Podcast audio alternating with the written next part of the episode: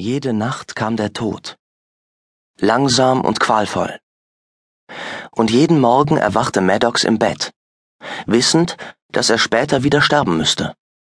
Das war sein Fluch, seine ewige Bestrafung. Er fuhr sich mit der Zunge über die Zähne und wünschte sich, seinem Feind mit einer Klinge die Kehle durchschneiden zu können. Der Tag war schon fast vorüber.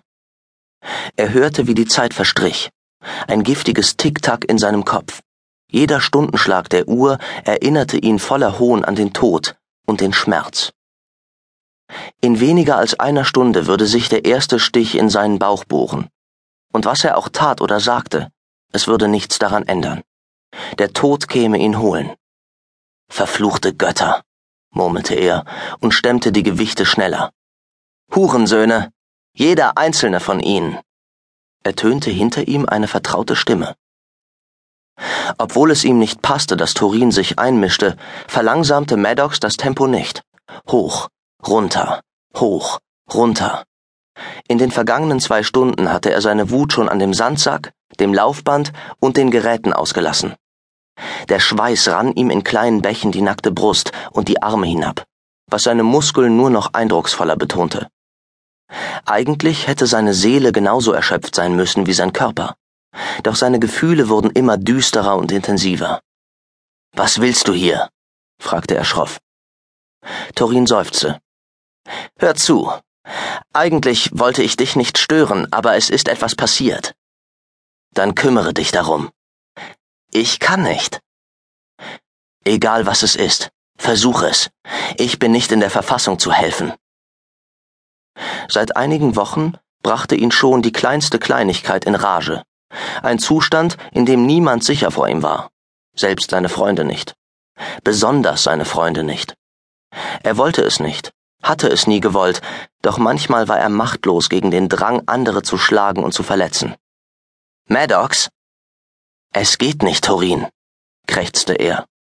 Ich würde mehr Schaden anrichten als euch nutzen. Maddox kannte seine Grenzen. Schon seit Tausenden von Jahren. Seit dem verdammten Tag, als die Götter eine Frau auserkoren hatten, um eine Aufgabe auszuführen, die eigentlich ihm zugestanden hätte. Pandora war stark, ja die stärkste Soldatin jener Zeit. Doch er war stärker, fähiger. Trotzdem befand man ihn als zu schwach, um dem Uniak zu bewachen. Eine heilige Büchse, in der Dämonen eingesperrt waren, die so abscheulich und zerstörerisch waren, dass die Außenwelt selbst dann nicht sicher vor ihnen gewesen wäre, wenn sie in der Hölle geschmort hätten. Als wenn Maddox es zugelassen hätte, dass die Büchse zerstört würde. Bei dem Angriff war er blind vor Wut gewesen, so wie all die anderen Krieger, die nun hier lebten. Sie hatten gewissenhaft für den Götterkönig gearbeitet, hatten fachmännisch getötet und ihn sorgsam beschützt. Sie hätten als Wächter auserwählt werden müssen.